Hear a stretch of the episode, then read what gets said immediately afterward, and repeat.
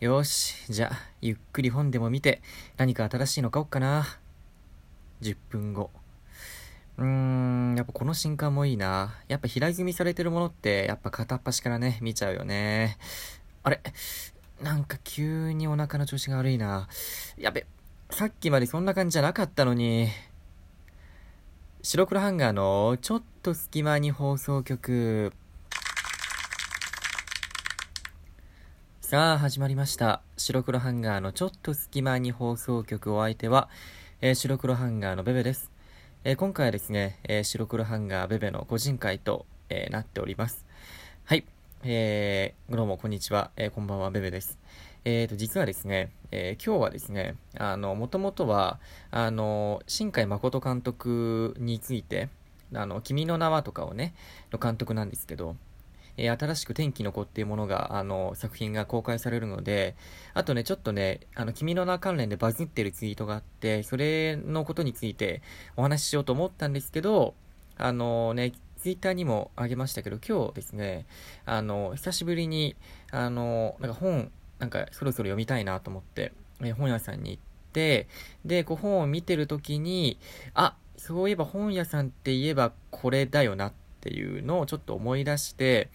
なんかお話ししたくなっちゃったので、あの、先に、あの、この本屋さんのお話を出します。なので、あの、今週中多分ね、個人会が2回あると思うんですけど、あの、おのおのね、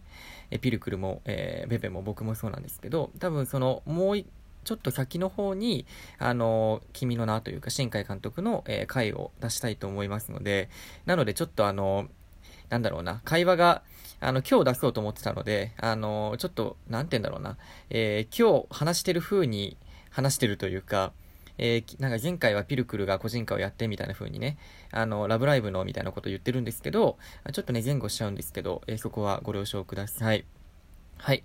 で、今日はですね、まあ、何の話をまあしていくかというと、ま、まあ、夏らしくね、えー、ちょっとね、怖い話をしていこうかなと思います。まあ、えー、まあ、皆さんもね、こう、本屋さんに行くことあると思うんですけど、まあ、本屋さんに行って、まあ、目当てのものが決まってる時はね、ああったあったって言って、それを買ってすぐに、えー、ね、お店を出ると思うんですけど、まあ、僕がよく行く時なんかは、結構その、えー、まあ、新刊というか、平積みされてるところとか結構、結構ぐるっと回りたいなっていうタイプで、まあ、結構ね、30分から、まあ長くて1時間ぐらいは、えー、書店にね、えいたりするんですよ。結構ブラブラ。で、その時に起こる、ちょっとね、恐ろしい話なんですけど、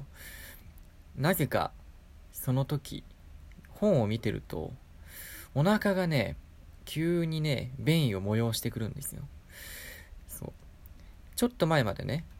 別になんともなかったのに、本をね、見始めてね、ま5分、10分、15分ぐらいしてくると、急激にね、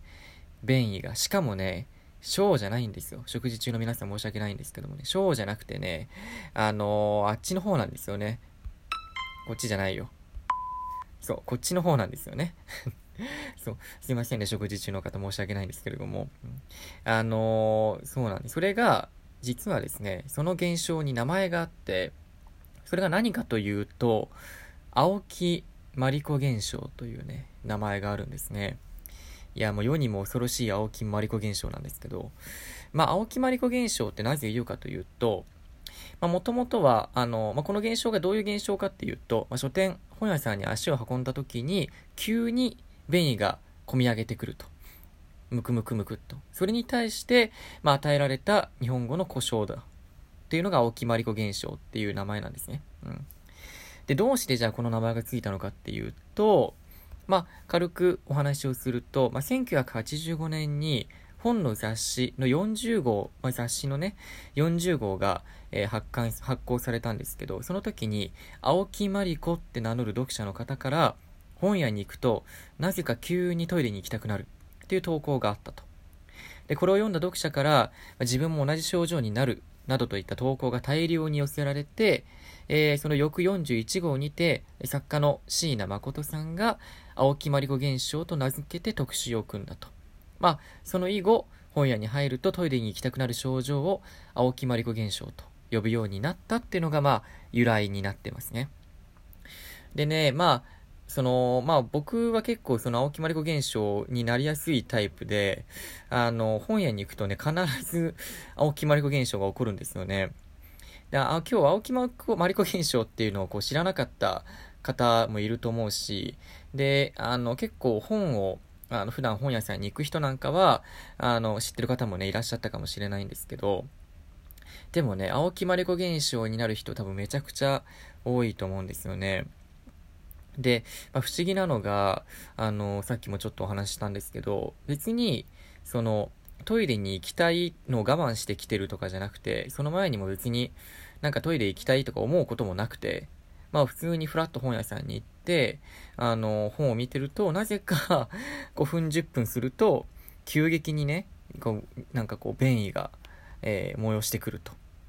でそれがね、あの、僕も不思議で、でね、必ず本当に起こるんですよね。今日ね、本屋さんに行った時も、青木まりこ現象ってそういえばあったなって思った瞬間に、なんかもう自己暗示みたいなもんなのかな。思った瞬間にちょっとね、あれ？なんかトイレ行きたいなっていう風にね、ちょっと思ったんですけど。で、まあ、あの、まあ、じゃあどうしてそういう風になんか急に便意を催すのかと。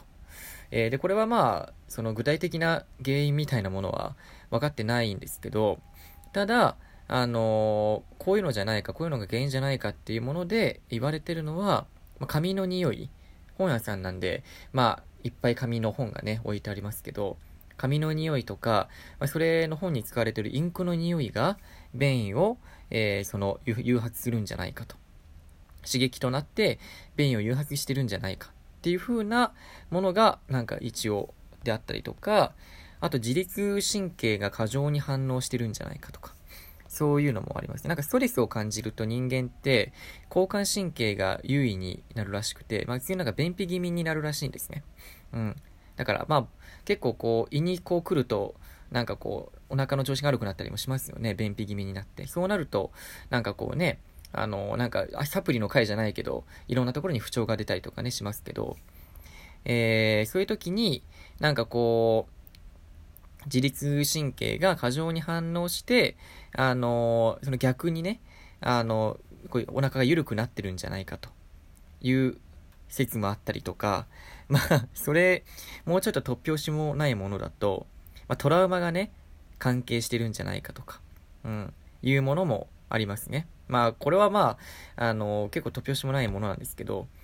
まあ、例えば、あの、小学校とかね、中学校とかこう、なんか、授業中にね、トイレに行きたいっていうのを言えないことってあるじゃないですか。僕もね、あの、授業中にトイレ行きたいって言えないタイプだったんですけど、で、そういう風なもの、で例えばおもらしをじゃあ、その、みんなの前でしちゃった時に、その小さい頃のトラウマが、なんかこう、フラッシュバックして、なんかこう、なんかこう、本屋さんみたいなところ、まあ、講習で、まあ、長くしかもね、見る人が多いっていう本をこうじっくり見たりすることが多いので、なんか、ね、人も結構いるし、本屋さんっていうと。人の目もあったりするから、トラウマが、なんか蘇って、そう、なんかおお腹が緩くなるんじゃないか、便意を催すんじゃないかっていうね、説もあるらしいですね。でもこれはきっとまあ、ほとんど、あの、違うんだと思うんですけど。でもね、まあだからはっきり理由は分かってないんですけど、まあ結構ね、だから青木まりこ現象っていうのは、えー、起こりうると。本屋さんでね。えー、で、僕も実際に体験してるし、多分、今聞かれてる方も、いや、あるあるっていう風にね、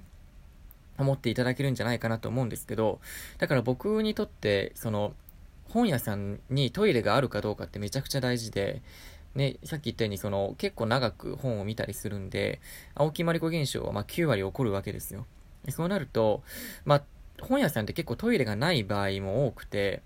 あの、大きめのところ、なんかこう、えー、1階、2階、3階が、えー、本屋さんですよ、みたいなところじゃないと、通常のその街の本屋さんみたいなところだと結構なかったりするんですよね、トイレが。その、なので、その、青木まれこ現象が起きた時に、あれ、これ、ここの本屋さんってトイレあるんだっけなっていう風にね、いつも思うんですよ、僕。に大体なくて、でも、あの、僕、優柔不断なんで、割と、その、本を決める時に、本当に吟味して買うタイプなんですよ。買いたいものが決まってたとしても、あの、それが、本があって、あ、これこれと思って見て、見るんだけど、一応置いといて、手元に置いといて、その本を持ちながら他の本をちゃんと見たりするんですよ。他の本も見たいなと思って、もしかしたら、それ以上に惹かれる本があるかもしれない、新しい本との出会いがあるかもしれないんで、その、僕は結構その、お目当てのものがあってもすぐに出るっていうことをしないタイプなので、そうなると、あの、しっかりトイレがあるかどうか、本屋さんに。すごい僕にとって重要で、なので、その青木まりこ現象が起こった時は、苦渋の、あの、判断というか、迫られるんですよね。このまま、もうトイレに、まあ、駅、駅近だったらね、駅のトイレまで行っちゃうか、いやでもそうなると、もう本をゆっくり見てない、ってか、しっかり見れてないので、まあ、今この本を置いてトイレに行くか、それか、今この持ってる本か、その目の前にある中で選んで、これだっていう直感で選んで買っていくしかないんですよ。でもそれだとちょっと、もしかしたら、うん、なんか自分に合わなかったかなとか、そういうこともあり得るし、で、本もね、まあ、その、あの、まあ、なんかもう文庫本だと600円ぐらいですけど、まあ、ハードカバーとかになると1900円とかね、1500円とか結構超えてくるので、そうなるとね、まあ、まあ安い、他の娯楽に比べたらそこまで高くはないけれど、やっぱり、えー、まあ、自分がお金を払うってなると、やっぱりその、いいものに出会いたいですよね。せっかくお金を払うんだったら。なので、僕は、そこでいつも、うん、どうしようかなって悩んで、その、青木まれご現象を我慢しながら、えー、あと、プラス10分ぐらいちょっと見て回って本を買うっていう風にいつもしてますね。はい。ということで今回はですね、えー、急遽青木まりこ現象についてお話をしてきました。ね。まあ、僕自身もよく体験することだし、えー、ぜひ皆さんもね、体験することだと思うので、この現象に名前を知らなかったっていう。僕、僕とか私もよくあるんだけど、名前を知らなかったっていう方はね、ぜぜひ、あの、あの、周りの方にね、これ青木まりこ現象って言うんだぜっていう風にね、言ってみてください。ちょっとね、話のネタになると思います。はい。ではお相手はベベでした。じゃあね。